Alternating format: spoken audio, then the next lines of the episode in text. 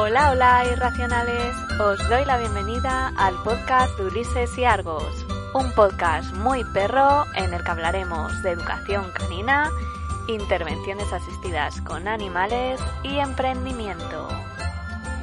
Mi nombre es Noemí Aro y me defino como facilitadora de sueños y creadora de cursos del mundo animal. ¡Empezamos!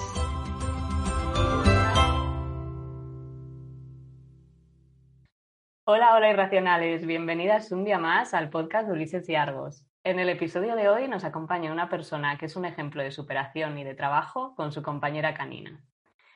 Hoy tenemos como invitada a Leticia, compañera humana de Mandarina y fundadora de Perra Tormenta. Podría estar todo el día hablando de ellas, pero Leticia, creo que es mejor cederte la palabra y que tú misma nos cuentes vuestra historia y cómo surge la idea de crear Perra Tormenta. Empecemos por Mandarina. ¿Quién es y qué significa para ti? Bueno, Noemí, en primer lugar, muchas gracias por invitarme. Ya sabes que me hace muchísima ilusión, aparte venir aquí a hablar de, mi libro, que ya sabes que me encanta hablar de mandarina y todo esto. Así que miles de gracias. Y nada, pues mandarina es una podenca adoptada, llegó a casa va a hacer siete años, ahora en febrero. Y bueno, es una perra que, que llegó a mí, yo tenía 25 años, no tenía ni idea de perros, pero ni idea, yo no la entendía para nada. Y pues nada, era una perra que venía completamente rota, con miedo a absolutamente todo, todo, o sea, coches, motos, ruidos, hombres, cualquier pequeño movimiento brusco, cierres de puertas, eh, cualquier cosa le, le daba miedo. Y nada, pues hace eso, va a hacer siete años que empezó nuestra aventura con nuestra montaña rusa emocional propia, que ya nos llevamos bien con ella y todo. Y para mí, ¿qué es? Pues para mí ha sido un, pues un descubrimiento total, para mí ha sido un cambio de vida, porque, bueno, siempre te dicen, ¿no? Que un perro, que a ver si vas a tener un perro, que hay que sacarlo tres veces al día. Y parece que tener un perro es algo muy básico, muy de, pues eso, de sacarle tres veces al día, darle de comer, agua y tal, ¿no? Y cuando te das cuenta que es un ser con, con una complejidad emocional brutal y, que, entenderle, que, te tienes que formar, que sus emociones están al mismo nivel que las tuyas, que sois un equipo, que tienes que, trabajar codo con codo, te diría, pues te cambia completamente la visión del mundo y cambia tus valores, cambia tus prioridades. O sea que para mí ha sido pues una, una revolución, la verdad. O sea que ha cambiado tu vida de arriba abajo. Sí, completamente. O sea, cuando, cuando ella llegó a casa, eso, yo tenía 25 años, me acababa de independizar. Em, y bueno, pues quizá mientras mis amigos salían de trabajar y se iban de cañas, pues yo me iba a casa con mi perra, ¿no? Porque al fin y al cabo, pues ella estaba sola, bueno, estaba en casa de mis padres, pero al fin y al cabo estaba sola. Y, mm, y sí, cambió completamente, pues eso, mi, mi manera de pensar, mi manera de planificarme, mi forma un poco de entender eh, qué me hacía feliz y, mm, y, luego ya con el paso de los años ha cambiado, pues eh, me ha hecho entrar en el mundo del perro, me ha hecho aprender, querer estudiar, ha sido un quebradero de cabeza, no te voy a engañar. Muchas veces ha sido un quebradero de cabeza y un decir, a mí esta situación se me queda muy grande, yo no, no sé cómo lo vamos a hacer, no sé cómo vamos a salir de aquí. Mandarina además a mí me ha dado unos sustos tremendos, se ha escapado, eh, bueno, me las ha liado de todos los colores. Pero bueno, ha cambiado, te diría, para mejor. Y, ahora, por ejemplo, que muchas de mis amigas están siendo madres y hoy hablaba con una de ellas de maternidad y de crianza, me decía que ella veía reflejado en muchas de las cosas que compartimos de educación canina, incluso la maternidad y la crianza, ¿no? Entonces, pues, pues ha cambiado mi vida por completo, pero a unos niveles incluso de madurez que creo que no habría alcanzado si no hubiese convivido con ella. Totalmente identificada con vosotras. ¿Y cómo surge el nombre de Perra Tormenta, de ese proyecto que tienes entre manos? Pues hace como cosa de un año, eh, bueno, yo trabajo en marketing, a mí me encanta el SEO, el posicionamiento en Google y todo esto, y dije, bueno, voy a abrir un, un blog para probar estrategias de SEO, o sea, nada que ver con lo que hago realmente. Y no me lo pensé mucho, se llamaba Una vida perra, porque bueno, mi idea era pues un poco probar, hacer test A-B, probar un poquillo, y dije, bueno, me voy a abrir un Instagram también y, vamos a ir como va, ¿no? Y luego vi, a raíz de abrirme ese Instagram, que había otras cuentas de otras personas que compartían su vida con un perro y que les pasaba un poco lo que me pasaba a mí con Mandarina, que, que no, que no me sentía tan sola, ¿no? Como me sentía hace un año que estaba súper perdida y que realmente tampoco sabía cómo, cómo íbamos a avanzar, ¿no? Y, mm, y, nada, pues ya me animé a hacer un podcast. A mí me encantan los podcasts, me paso el día escuchando podcast. Me animé a hacer el podcast para darle voz a esas personas. Y el proyecto, pues nada, siguió, siguió. Y allá por verano eh, dije, es que no me dice nada una vida perra, ¿no? Es como, no, no, no, no expresa ninguno de los valores que tenemos, no me siento identificada. Entonces le quise dar un poco como un nombre de superheroína. Y probando y tal, se me ocurrió Perra Tormenta porque además, paradójicamente, Mandarina, que para ella su talón de Aquiles son los ruidos, las tormentas no le dan miedo. Que a mí es una cosa que siempre me ha alucinado porque pienso que hay más ruidoso que un trueno de estos horrorosos y a ella no le dan miedo las tormentas. Entonces se me ocurrió Perra Tormenta un poco para ejemplificar la revolución que ella supuso para mi vida y, y bueno, de ahí surgió el nombre. Buenísimo porque engloba todo y dice mogollón. ¿Y cuáles son los objetivos y los valores del proyecto? Pues los valores te diría que sobre todo es la, la empatía, 100%, y la comunicación, eh, una comunicación abierta. Y mmm, el objetivo del proyecto en realidad es llevar un poco más lejos el mensaje de la educación canina amable. A mí es un mensaje que ha tardado muchos años en llegarme. No es que yo no haya recurrido a profesionales ni nada por el estilo, pero sí que es cierto que jamás lo había encontrado. Y mi idea es que las personas que adopten un perro o que vivan quizá con un perro con problemas emocionales, pues que no se sienten tan solas como me sentí yo en su momento, que no piensen que solo le pasa eso a su perro, que yo pensaba que lo que nos pasaba a nosotras solo le pasaba a Mandarina en el mundo, única perra en el mundo, ¿vale? No había otra así. Y um, un poco que, que sea como un, un mensaje de apoyo, como una comunidad, un espacio seguro en el que decir, pues mira, hoy tengo un día de mierda, eh, mi perra también, y no pasa nada, ¿no? Porque mañana realmente pues empieza otro día y a lo mejor es el mismo o quizá va un poco mejor, pero sí que la gente se sienta un poco más acompañada. Importante eso. ¿Y crees que estamos más cerca de que se generalice la educación canina en positivo, la educación amable, o nos queda mucho camino por recorrer? Yo creo que estamos en camino de, pero sí que es cierto que creo que nos queda muchísimo por recorrer. Yo cuando conocí la educación canina amable llevaba seis años con mandarina. Y no, perdón, cinco, cinco. Y claro, había pasado por un, montón de profesionales, había pasado por un montón de opiniones, eh, había seguido un montón de cuentas que realmente ni siquiera concordaban un poco con lo que yo pensaba eh, de mi perra o, de cómo la veía yo reaccionar ante, ante ciertas cosas, ¿no? Entonces creo que estamos en el camino, pero creo que queda muchísimo por hacer porque además lo que se ve en los medios de comunicación masivos, como es la televisión, es diametralmente lo opuesto, ¿no? Ahora Netflix este año lanzaba una serie documental, bueno, no sé ni lo que es, eh, con la misma filosofía. Entonces, cuando ves que los medios masivos solo apuestan por la comunicación, por, perdón, por la educación canina tradicional, es muy complicado, creo, que el mensaje llegue. Fíjate que algo he visto en Netflix y no, no lo he querido ni, ni poner porque ya me lo esperaba. Es increíble. O sea, yo vi un capítulo y yo decía, es que es de coña. Además, hacen una técnica que yo tampoco conocía, que es como entrenamiento en una caja bueno, a mí esto ya me pareció que digo, madre mía, o sea, esto, esto ya es otro nivel. Y, nada, y aparte, pues eso, lo típico de que se llevan al perro, no, le enseñan aparte en su centro, no convive con él dentro del núcleo familiar. Bueno, son un montón de líneas rojas, aparte de cómo trata al perro en sí, que bueno, también es alucinante, ¿no?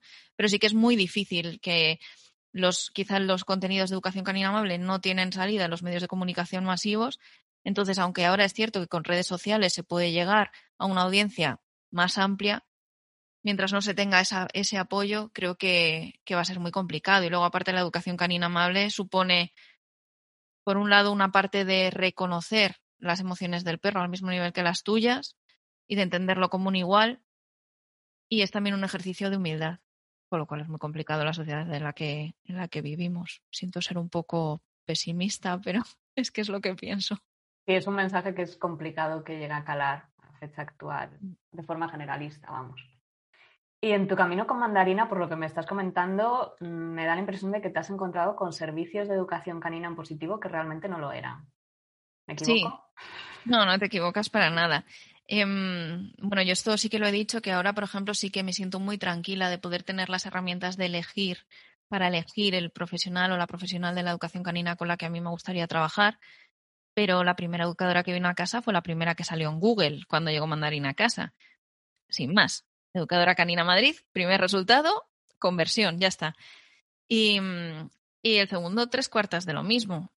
Eh, es verdad que ellos no se vendían como educación canina en positivo, pero la tercera escuela a la que llegamos sí que se vendían como tal.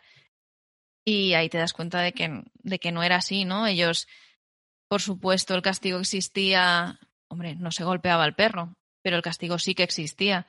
A mi perra la han llegado a retener cuando ella quería avanzar hacia la puerta porque habían llamado al timbre, la estaban placando como si estuviese jugando al rugby.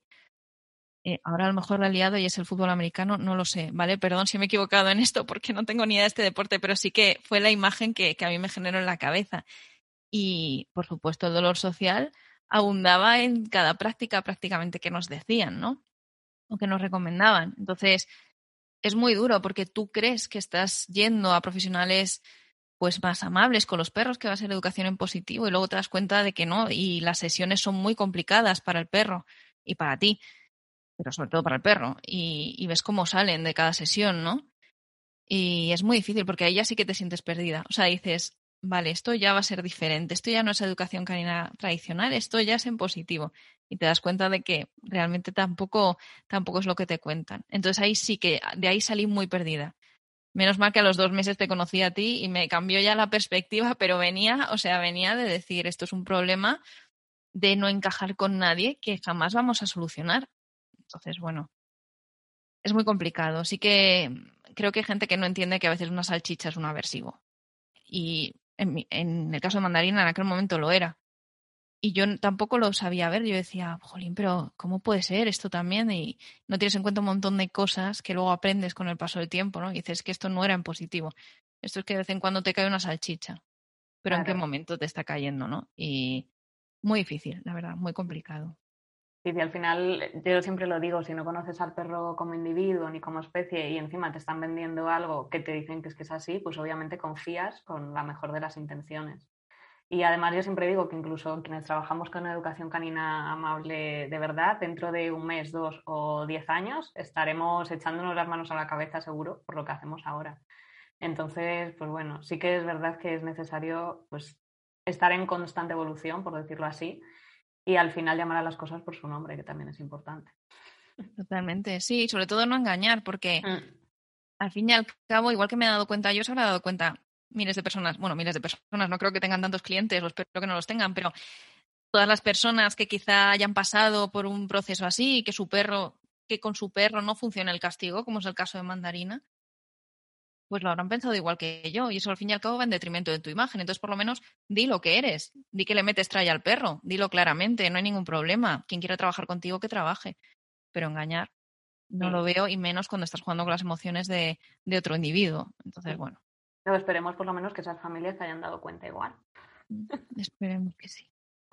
Y si pudieras volver atrás en tu trabajo con mandarina, ¿cambiarías algo? cambiaría, cambiaría muchísimas cosas. Y ahora, yo esto lo, lo pienso muchísimas veces. Eh, tendría que haberme formado muchísimo antes de empezar a convivir con ella. Ella llegó como una acogida, yo a la semana dije que, que ella se iba a quedar. Quizá un poco también, y esto sí que lo, sí que lo pienso el hecho de decir, es que si no se queda conmigo, ¿con quién se va a quedar? Porque una perra con tanto miedo, ¿quién la va a adoptar? Y no te estás dando cuenta que la estás adoptando tú cuando es una perra que tiene pánico a los ruidos y vives, yo antes vivía en la calle Hermosilla, que es una calle que está en pleno centro de Madrid, en un entorno urbano masificado, con muchísimos ruidos y demás. Entonces, por un lado, eh, quizá no tendría que haberla adoptado yo, porque no es el mejor lugar para ella, en el que quizá pudiera haber avanzado de manera pues mucho más amable para ella, por supuesto, que no la jungla, por mucho que tuviese el retiro a cinco minutos, pero no era su entorno.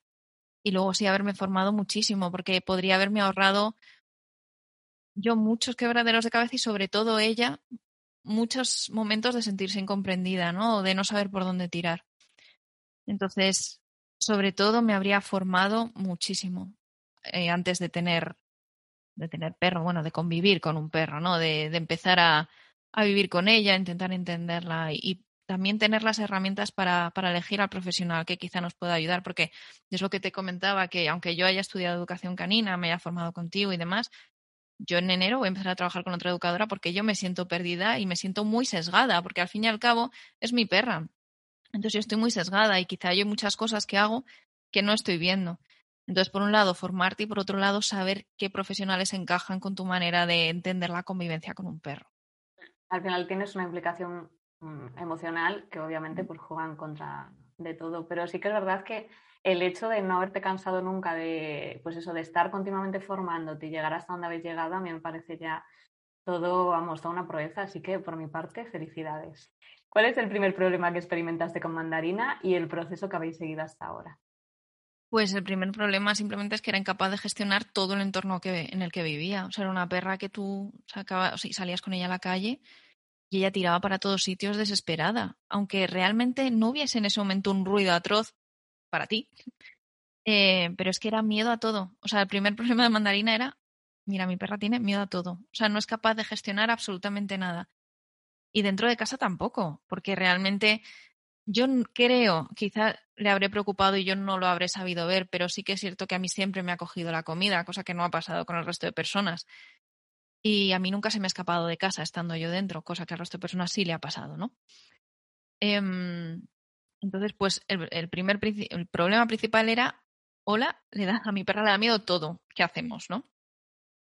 Y bueno, eso ha ido evolucionando. La verdad que Mandarina ahora a mí me sorprende muchísimo para bien en muchas situaciones en otras para mal. El otro día tuve que ir a recoger un, un, paquete a lavapiés que está más o menos cerca de mi casa. Para ella, quedarse sola es una preocupación mayor que venir conmigo, un entorno quizá más masificado que mi barrio.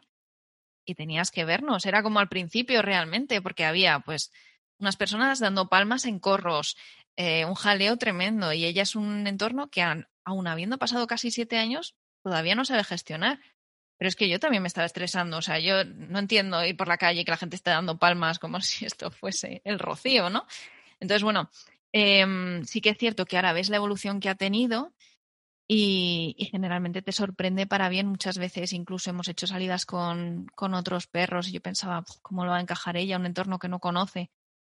Tan pichi y tan contenta. Además nos miraba de vez en cuando diciendo, muy bien, chicas, aquí sí, aquí sí que sí. Hoy habéis acertado de lleno. Y, es eso, tú ves la evolución y te sorprende para bien, pero sí que es cierto que hay cosas que todavía pues ella no es capaz de gestionar y que creo que jamás va a ser capaz de gestionar, igual que yo. O a mí me subes a una altura que a mí me parece ya alta y una altura para mí alta es una silla, es que ya me empiezan a temblar las piernas y esto no lo voy a poder gestionar en la vida y no pasa nada, se acepta, no me subo a la silla, se sube otra persona y ya está, ¿no? Pero sí que hay cosas que te alucina cómo, cómo las gestiona y además yo que vivo en la anticipación constante para mal, eh, pues muchas veces me sorprende, claro, porque digo, jolín, si es que tienes que confiar más en ella, porque, pues bueno, muchas veces te da lecciones y incluso cuando es para mal, como este día que hemos tenido que ir a recoger este paquete, dices, pues es que no pasa nada, ¿no? Has aprendido un poco a relativizar y a decir, no pasa absolutamente nada. Si ella pues tiene miedo y corre, pues yo corro con ella también, es que me da exactamente igual. Entonces, bueno, sí que la evolución ha sido tremenda, pero hay problemas que sigue. Bueno, problemas, ¿no? Es que realmente, pues una perra que no se siente cómoda con los ruidos fuertes, ya está, el bullicio la agobia, a mí también. O sea, no pasa nada, ¿no? Pero la evolución ha sido tremenda, eso sí, eso sí que es cierto.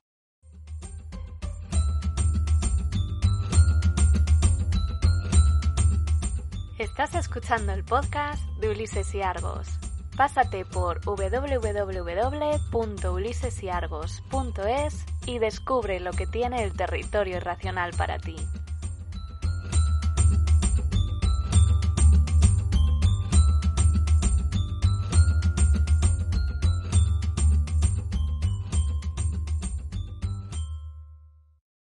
Muy importante lo que comentas porque al final eh, es un trabajo, yo creo, de la, bueno, siempre lo digo, de las dos. Y luego el que no, ni son perros perfectos, ni nosotras somos perfectas y, es loable que tengan sus emociones y, que las validemos. Así que vamos, totalmente de acuerdo con lo que estás comentando. Mm. Y pese a toda esta montaña rusa que estáis viviendo y que habéis vivido, ¿el camino recorrido ha merecido la pena? Sí, sí. Yo ahora muchas veces me salen los típicos recuerdos de Google de hace cinco años. Y lo ves y, y wow, sí, sí, claro que ha merecido la pena. A ver, hay muchos días que para mí son muy difíciles. Y hay días que mi perra me cae muy mal, y es verdad, y seguramente yo le caigo fatal a ella y le parezco una petarda, y a mí ella me parece a veces una salvaje y no pasa absolutamente nada, ¿no? Porque, pues bueno, ella es una perra que es verdad que es muy terca, Y pues el otro día de repente me saltó la típica valla que separa la carretera de la calle, porque había una bolsa de basura espachurrada, decidió que era el bufe libre de por la mañana, cuando venía un coche. O sea, a mí no me daban las piernas para saltar la valla. Y en ese momento no podía, o sea, no podía hacer más que correr e intentar parar el tráfico, ¿no? Entonces, hay muchas veces que, a pesar de la frustración y ese día me enfadé muchísimo. Y luego piensas, a ver, es un perro, no conoce el código de circulación, ha visto comida y va. Obviamente, no te tienes por qué enfadar, pero el miedo a que le pase algo te hace enfadarte, ¿no? Te hace decir, ahora, ahora encima también va a decidir que, que, va a cruzar cuando le apetezca de repente, porque yo voy con una correa de 5 metros, larga, fija, que bueno, no es tan fácil de recoger en un momento en el que se pone el mundo por montera pero a pesar de los momentos más difíciles, claro que ha merecido la pena, porque a mí me ha, me ha enseñado miles de cosas y me ha hecho madurar a una velocidad que si no jamás creo que hubiese madurado, ¿no? Entonces merece la pena con creces, sí. Me ha gustado mucho eso del código de circulación, que a veces nos olvidamos que las reglas sociales son nuestras, no son, no son del mundo del perro. Y me ha recordado a mi madre que, por ejemplo, a ella le, bueno, le costaba mucho entender que Alma no cogiera comida que estaba por ahí despendolada por casa. Y ahora pues ya entiende que si dejan una mesita baja, un cacho de comida, pues obviamente eh, si no hay nadie se lo va a comer. Esas las cosas como mm. son. Pero yo siempre le digo, si tuvieras un billete de 500 euros en la calle, ¿qué haces? ¿Lo dejas en el suelo? Pues evidentemente no. Entonces, bueno, borrar también esas o empatizar con esas reglas sociales que ellos no tienen también es muy interesante. Mira, yo ayer eh, estábamos paseando por la noche, mandarina es muy tragona, ¿vale? Es cierto Podemos hablar de estrés, podemos hablar de que cuando está más estresada coge más cosas de la calle, pero ella en general es muy tragona, o sea, es un pozo sin fondo, siempre tiene hambre, todo le gusta, lo único que he encontrado que no le gusta mucho es el brócoli y cuando vio un día que solo había brócoli se lo comió, o sea, que es que realmente eh, es una perra eternamente hambrienta, ¿no? Y ayer por la noche estábamos paseando, había un bote abierto de pimientos eh, pues piquillo, me parece que eran estos rojos, que no me gustan los pimientos, no, sé ni qué pimiento era, ¿no? Se comió dos y yo hoy a las 5 de la mañana estaba en la calle porque mi perra, pues obviamente no le han sentado bien los pimientos, ¿no? Y a las 5 de la mañana, cuando le he oído, he pensado, sus muelas, ¿sabes? Claro, el maldito pimiento que no se tendría que haber comido y luego piensas, la culpa es tuya. O sea, no la dejes ir a 5 metros cuando sabes que ahora están todas las basuras fuera no puedes ver si puede comer algo que, se puede, que le pueda sentar mal, como dos pimientos, y encima ahora te cabres porque te despertado a las 5 de la mañana. Pues claro, es que la culpa es tuya. Y es verdad, eso lo tenemos que, que entender, es que son perros, son animales carroñeros. Si ve un pimiento y se lo quiere comer, pues se lo va a comer, no va a pensar, quizá me va a generar esto un poquito de acidez, ¿no? Que voy a dejarlo aquí, que además, pobre Leticia, lleva una semana que tampoco ha dormido muy bien. Es un pimiento, se lo va a comer, porque ya está, es que no hay más. Entonces también hay que entender un poco que la responsabilidad es tuya y que el hecho de que el perro quizá haga cosas que a ti no te gusten también es tu responsabilidad porque tú tienes que prevenir. Mi falta de previsión hoy me ha hecho estar en la calle a las 5 de la mañana, pues ya está. ¿Mañana me pasará? Probablemente no, o puede ser que sí, ¿no? Pero sí que tienes que entender que parte de la educación canina amable y de una convivencia respetuosa es la prevención. Si yo sé que mi perra es una aspiradora y veo un bote de pimientos a tres metros, pues no, la, directamente le ofrezco otra salida, le digo, ay, vamos por aquí, antes de que lo vea, porque si no, ya te digo que, que no, no va a haber salida que le ofrezcas que le apetezca más, ¿no?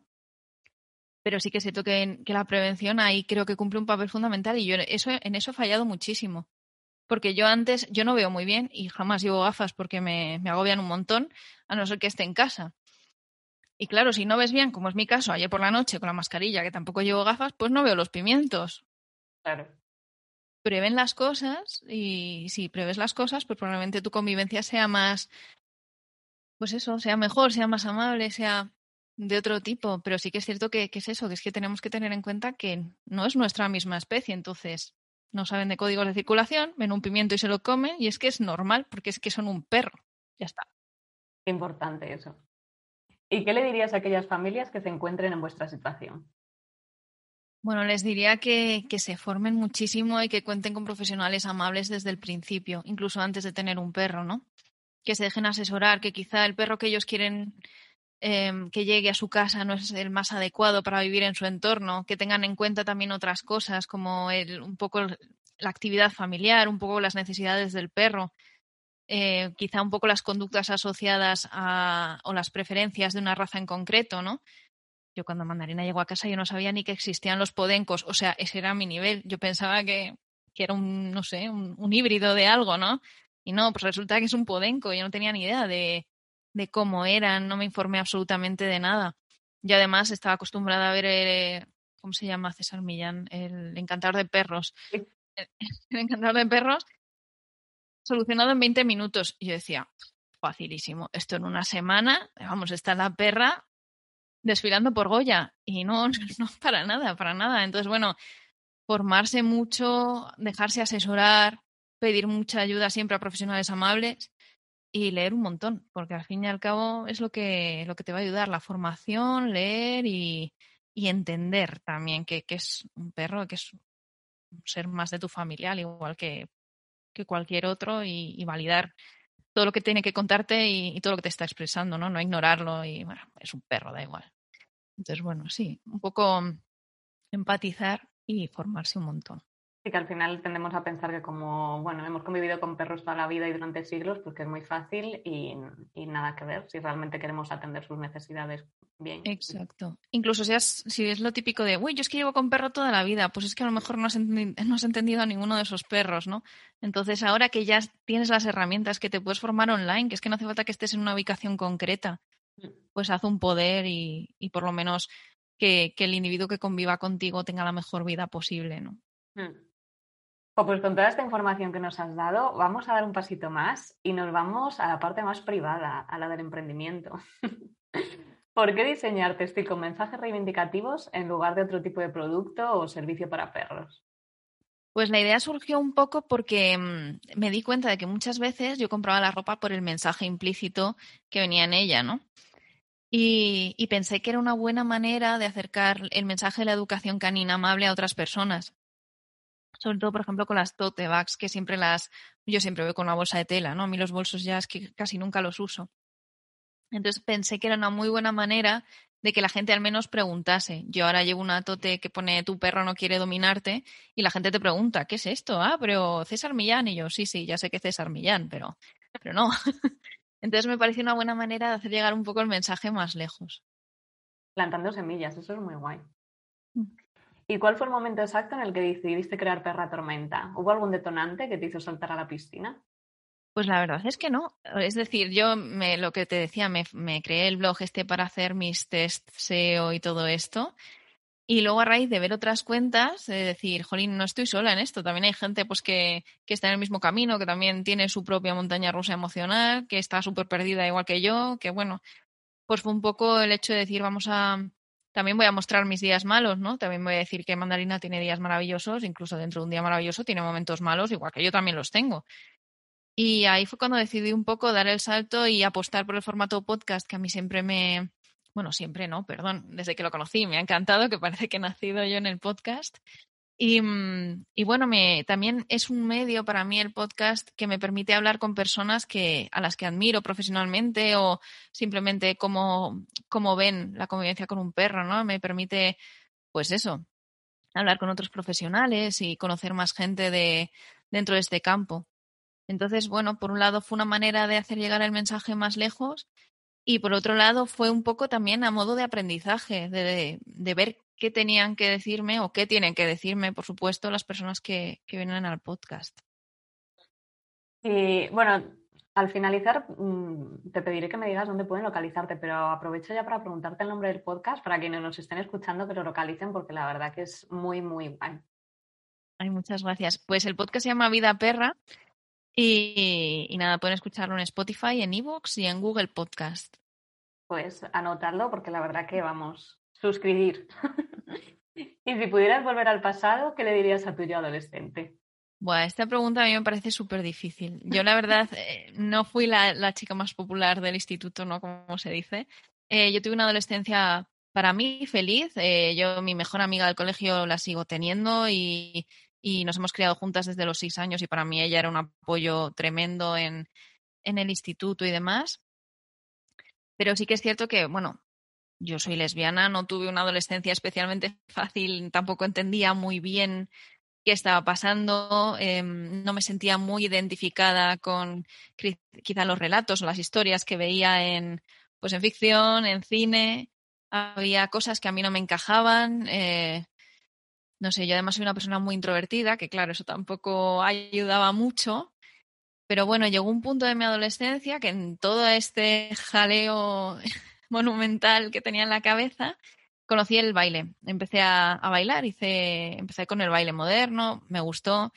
Y fui a un festival de mi escuela. Bueno, fui a un festival, bailaba en el festival, pero la primera parte eh, era como más profesional, ¿no? De la compañía de la, de la directora de la academia. Y empezaron a bailar flamenco, empezaron a bailar eh, danza española clásica y a mí eso me alucinó. O sea, a mí eso me, yo tenía 15 años, me, me explotó la cabeza. Yo que ahora, claro, el flamenco está súper de moda. En aquel momento el flamenco era, vamos, o sea, lo peor que te podías poner a escuchar prácticamente. Y yo empecé a bailar y en el baile, aparte de encontrar amigas maravillosas, em, pues sí que encontré un punto de, de, evasión, de salida, un lugar en el que yo me encontraba, me encontraba bien, me encontraba, me encontraba segura, que a pesar de mi timidez, yo salía a bailar al escenario y mi, mi profesora, mi segunda profe de flamenco, me lo decía que, que ya, ¿sabes? Como que ya se me, se me subía la cosa a la cabeza, o me acuerdo, ya tenía yo 23 años, me parece, cuando dejé de bailar. Yo bailaba todos los días a la semana. Hacía baile, pues eso, danza clásica española, hacía flamenco, hacía ballet. Eh, el moderno lo dejé porque ya me metí de lleno en todo este tema, hacía danzas regionales, hice un cursillo de Jota, o sea, es que bailaba de todo. Y me acuerdo que fuimos a un local aquí en Madrid, que ya al monte me parece que se llama, que se bailan sevillanas y tal.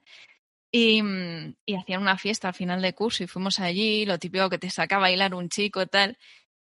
O sea, fíjate tú, o sea, que conmigo lo tenía clarísimo, ¿no? Pero en aquel momento mi profesora decía, es que se viene arriba, o sea, es que parece que le está retando a decir a ver quién baila mejor y, y, para mí en la danza sí que fue una vía de escape y un, un, lugar en el que sentirme segura mientras el resto de en el resto de mi entorno, en el colegio, eh, quizás no me sentía así, ni veía a mí yo er, era muy pava, ¿no? Era una persona que pues no me apetecía salir a mansalva, me daba miedo el alcohol, jamás, o sea, me fumé mi primer cigarro, bueno, le di la primera calada a un cigarro a los 21. O sea, que es que no me sentía reflejada en el ambiente de rebeldía y de quizá de ansias por probar el alcohol, no sé qué, y me sentía muy fuera de lugar, pero en la danza sí que encontré como ese sitio, ¿no? Entonces, bueno, os estoy pegando una chapa brutal con respecto a la danza, pero ¿qué le diría a mi, a mi adolescente? Pues le diría que siguiese bailando y que luego todo va a salir bien, que la vorágine que tiene ahora en la cabeza, pues que luego va a ser todo completamente comprensible y que todo va a ir bien, que no va a ser un camino de rosas, obviamente, pero que las cosas cambian a mejor y que siga bailando mucho, que aproveche, que luego no va a tener tiempo. Me encanta porque eh, yo lo del baile, por ejemplo, no lo sabía, pero aparte cómo impactan esos estereotipos que tenemos al final en toda nuestra vida y más en la época adolescente, que al final, pues bueno, eso te marca también en tu vida, pues tu carácter e incluso también la forma, el emprendimiento, luego también cómo lo gestionas y, y cómo tienes también, cómo te sientes segura. Entonces, bueno, me ha resultado súper interesante eso que has dicho y también creo que es un mensaje súper necesario. Y también me siento bastante identificada, todo hay que decirlo, yo también era un poco el bicho raro en aquella época y, y, también para mí el cambio fue irme a Madrid, de Ponferrada a Madrid y empezar en la universidad. Entonces, mm. bueno, ahí es cuando cambias también de aires, eh, empiezas de cero, por decirlo ahí. Y también, bueno, pues cambia un poco todo, pero muy, muy guay. Sí, para mí la universidad, yo venía de un colegio pues muy chiquitito, no era un colegio grande, en un ambiente muy cerrado quizá, y para mí la, la universidad, yo hice comunicación audiovisual, pues era una carrera muy gay friendly, no era como mi colegio, ¿no?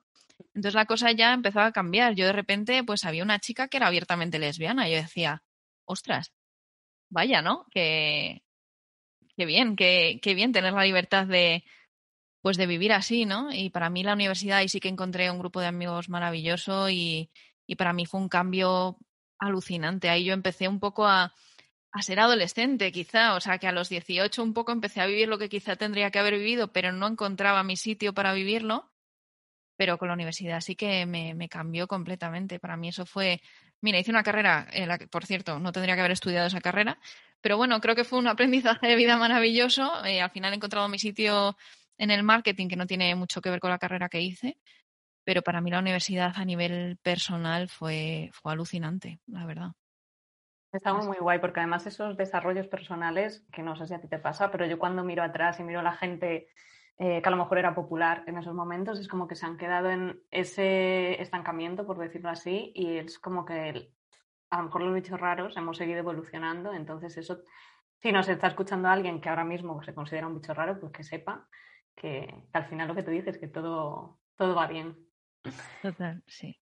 ¿Y en el mundo del emprendimiento te sientes apoyada o en general crees que la gente nos mira también como si fuéramos bichos raros? Pues sabes lo que pasa, que como lo mío es un side project, yo no he dejado mi trabajo. Em, sí me siento apoyada porque, claro, por ejemplo, mis padres, que son pues, personas más conservadoras en cuanto al empleo y demás, lo ven muy bien. Ah, muy bien, como tú tienes tu trabajo y en tus ratos libres creo que la situación sería completamente diferente si yo dejase mi trabajo, ¿no? Y dijese, no, ahora voy a emprender, me voy a dedicar a X proyecto 100% de mi tiempo, ¿no? Em, pero bueno, creo que cada vez hay más emprendedores. Creo que el futuro es futuro freelance. Dudo mucho que, bueno, es que creo que ya no existe eso de un trabajo para toda la vida. Simplemente porque creo que no es sano para las personas. Em, porque sí, porque yo yo he trabajado en muchos, bueno, no he trabajado en muchos sitios, pero sí que he debido trabajar como en, pues no sé, cinco o seis empresas. En este momento no te sabría decir, siete a lo mejor. Y de cada una me llevo algo positivo. Obviamente no todo es positivo, también aprendes, conoces más gente, ves otras maneras de trabajar. Em, entonces, bueno, creo que por un lado está el hecho de decir es muy raro estar muchos años en una empresa y por otro lado, creo que el futuro va hacia contratación freelance por horas y por proyectos. Entonces creo que quizá ahora somos un poco más bichos raros quienes eh, somos, me he englobado yo, pero bueno, las personas que, se, se, animan a, emprender, pero creo que en un futuro va a ser la realidad, que la realidad laboral, del panorama laboral. Entonces, bueno, pero a mí sí que es verdad que las personas que emprenden me eh, siento mucha admiración hacia ellas, ¿no? Por la determinación, por por el hecho de decir, dejo esto y, voy a apostar por mi proyecto, voy a apostar por un negocio que sea acorde a, mi proyecto de vida, ¿no? Que, que, para mí los domingos no supongan un reto, que yo es mi, por ejemplo, sí que es cierto que en mi trabajo a mí los domingos no me suponen un reto, a mí me gusta mucho mi trabajo, estoy muy contenta, pero también porque yo trabajo en una empresa de unas condiciones eh, muy concretas, es decir, una empresa muy abierta, em, con personas bastante muy, muy amables. Sí que es cierto que apuestan por la conciliación y trabajo desde mi casa. Creo que si yo fuese a otro ambiente laboral y encima se me exigiese estar de manera presencial, mi respuesta sería completamente diferente. Qué guay. ¿Y qué dirías que es lo más duro de emprender? Pues mira, esto es igual que convivir con un perro, la montaña rusa emocional. O sea, eso es horroroso. El primer día, o sea, bueno, empiezas con muchísima ilusión. A la semana estás tocando fondo. Hay muchísimas cosas que no sabes. Yo esto lo digo muchísimo, soy súper pesada. Yo no tengo educación financiera. No tengo ninguna educación financiera. Y en España el sistema educativo no nos proporciona una educación financiera. Entonces, cuando tú quieres, tú quieres emprender, tú necesitas unas bases al menos. Yo soy una persona que no sé hacer la declaración de la renta, que es algo que tenemos que hacer pues las personas que nos encontramos dentro del panorama laboral, ¿no? Entonces, em, tener un mínimo de un mínimo de educación financiera, de saber un poco incluso gestionar tus propias finanzas, es que ya no te digo emprender, es un mínimo, un mínimo de conocimientos. Y yo ahora, por ejemplo, eh, dentro de la empresa, así que, pues, por ejemplo, mis managers hablan de inversión, hablan de criptomonedas, hablan de temas que a mí se me escapan completamente y me dan mucha envidia porque digo, es que cómo me gustaría al menos entender si es una buena opción. Ahora todo el mundo habla de criptomonedas, pero yo realmente no sabría si quiero invertir o no porque no me siento segura con respecto a eso, ¿no? Y tener un mínimo de educación financiera sería vital para todas las personas. Para mí eso es un pues un hándicap a la hora de emprender, que tendría, tendría que formarme en ello, sí que es cierto. Y también lo más duro es para mí la soledad porque cuando además es un proyecto como el mío, que es un yo me lo guiso, yo me lo como, yo hago todo, en realidad pues eso es un proyecto muy chiquitito y tal, te sientes muy sola, si hay un problema, no sabes cómo solucionarlo, bueno, vas a Google, a veces Google te ayuda, a veces Google no te ayuda, y la soledad y un poco la impotencia de decir, es que esto no sé solucionarlo y no tengo quien me ayude, creo que es muy complicado. Pero bueno, Creo que hay comunidades, pues eso, como en tu caso también, la comunidad irracional, en la que pues aprendemos de emprendimiento, de un montón de temas. Eh, luego hay coworkings online, o sea, hay distintas opciones que te pueden ayudar un poco en el camino. Pero sí te diría que, por un lado, en mi caso, educación financiera y luego la soledad de decir, no sé por dónde tirar, no sé cómo hacer esto y, nadie me va a sacar las castañas del fuego, ¿no?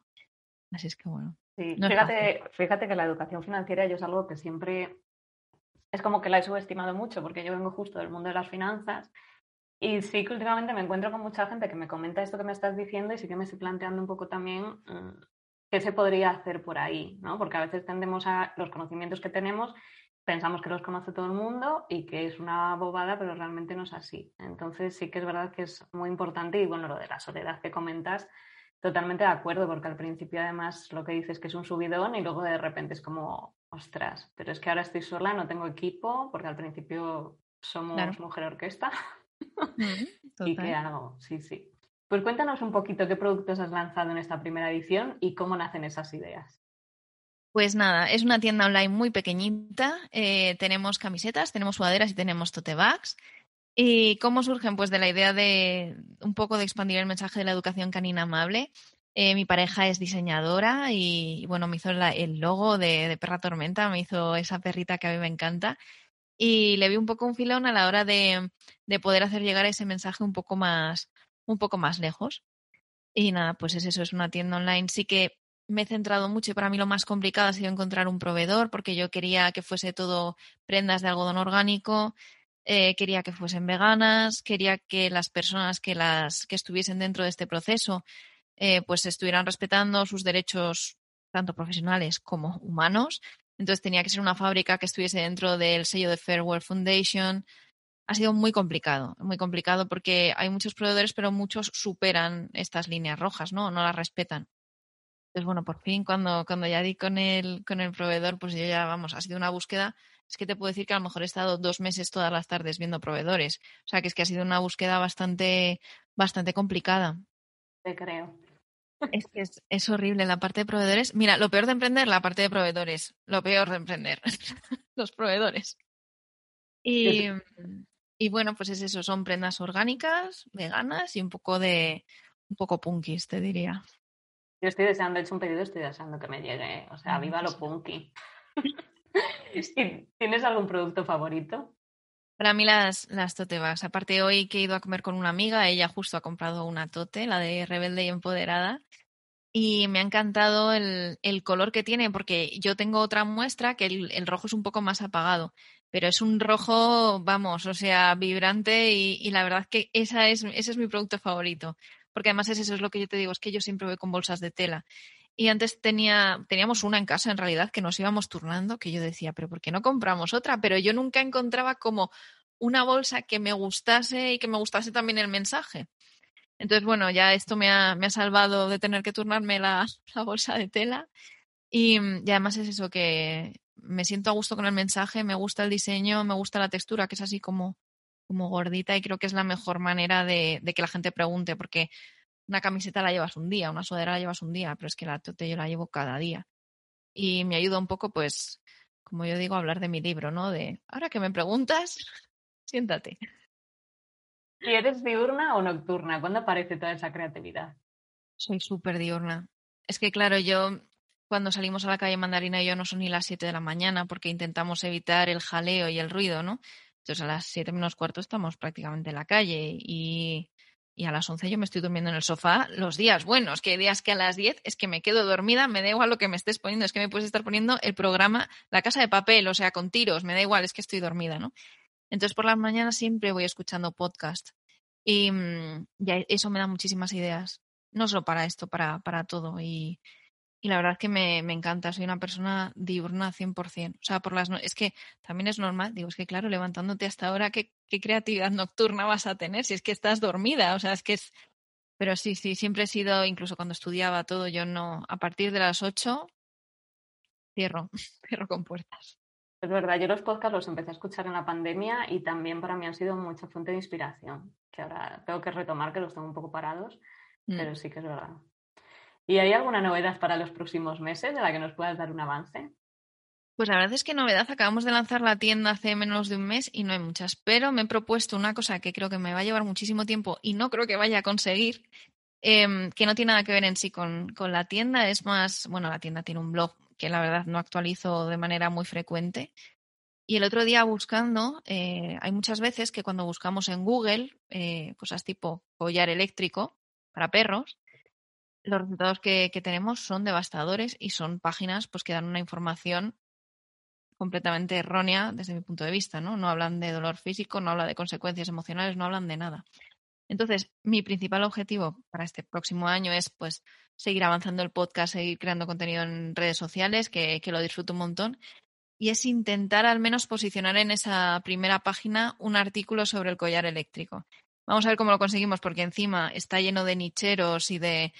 A ver, esto va a sonar muy despectivo, con nicheros me refiero a, personas que crean una página web de una temática en concreto, hacen reseñas de productos que probablemente no han probado en su vida y las posicionan muy bien. Entonces, si tú compras a través de esa página, pues se llama una comisión, ¿vale?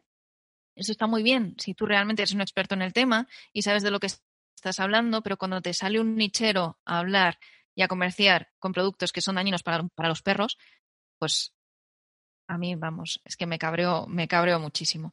Entonces, mi objetivo para este 2022 es superar a los nicheros para la palabra clave collar eléctrico para perros. Vamos a ver si lo conseguimos. No creo porque es un dominio que, que tiene un año, la autoridad que tiene es muy baja, pero bueno, vamos a, vamos a intentarlo al menos. Pero me parece un objetivo súper top, ¿eh? O sea, si lo consigues yo te hago la ola, porque además creo que es súper necesario. Ojalá, ojalá. Hmm. ¿Y hay algún libro de marketing, de emprendimiento que les recomendarías a aquellas mujeres que están iniciando su propio negocio? Pues mira, esto va, a quedar fatal porque encima yo me dedico al, sector del marketing y soy una persona que no lee estos libros. O sea, me he leído los típicos de la jornada laboral de cuatro horas, de Tim Ferris, me he leído el de Padre Rico, Padre Pobre, que me lo regaló una amiga de, otro trabajo y, y me he leído súper pocos. Pero bueno, eh, porque sí que es cierto que necesito desconectar. O sea, yo no puedo escuchar podcast de marketing, trabajar en marketing y seguir leyendo marketing por la noche porque me explota la cabeza. Entonces te voy a recomendar el libro de Clara Ávila, que es Estrategias y Marketing de Contenidos, porque bueno, al fin y al cabo es a lo que yo me dedico y aparte es un es como una, una aproximación muy en profundidad, pero a la vez muy práctica. Y a mí me gustó mucho cuando lo leí. Entonces, bueno, quizás es una temática que no se recomienda tanto, no es el típico libro de la vaca púrpura, me parece que se llama o algo así, pero creo que a las personas que se dedican a la creación de contenidos o que quieren iniciarse en ellos les puede ayudar un montón. Buenísimo, sé cuál es y, sí, totalmente de acuerdo. Oh, pues muchas gracias, hemos llegado al final. Ha sido un placer escucharte, se me ha hecho súper corto, así que espero volver a verte de nuevo por el territorio irracional, pero antes de irnos, ¿dónde podemos encontrarte? Pues eh, muy fácil, en Instagram Perra Tormenta, todo junto, y nuestra web que es perratormenta.com. Y luego tenemos una newsletter sin spam que enviamos los domingos, que la verdad a veces habla de perros, bueno, siempre habla de perros, pero de aquella manera. Y es un ratito para, para charlar de perros y de lo que se me ocurre a lo largo de la semana. Así es que nada, por si les apetece suscribirse, pues perfecto. Totalmente recomendado. Pues un besote y hasta la próxima. Y gracias, Noemi. Gracias a ti. Este episodio ha terminado, pero puedes unirte al territorio irracional en ulisesyargos.es.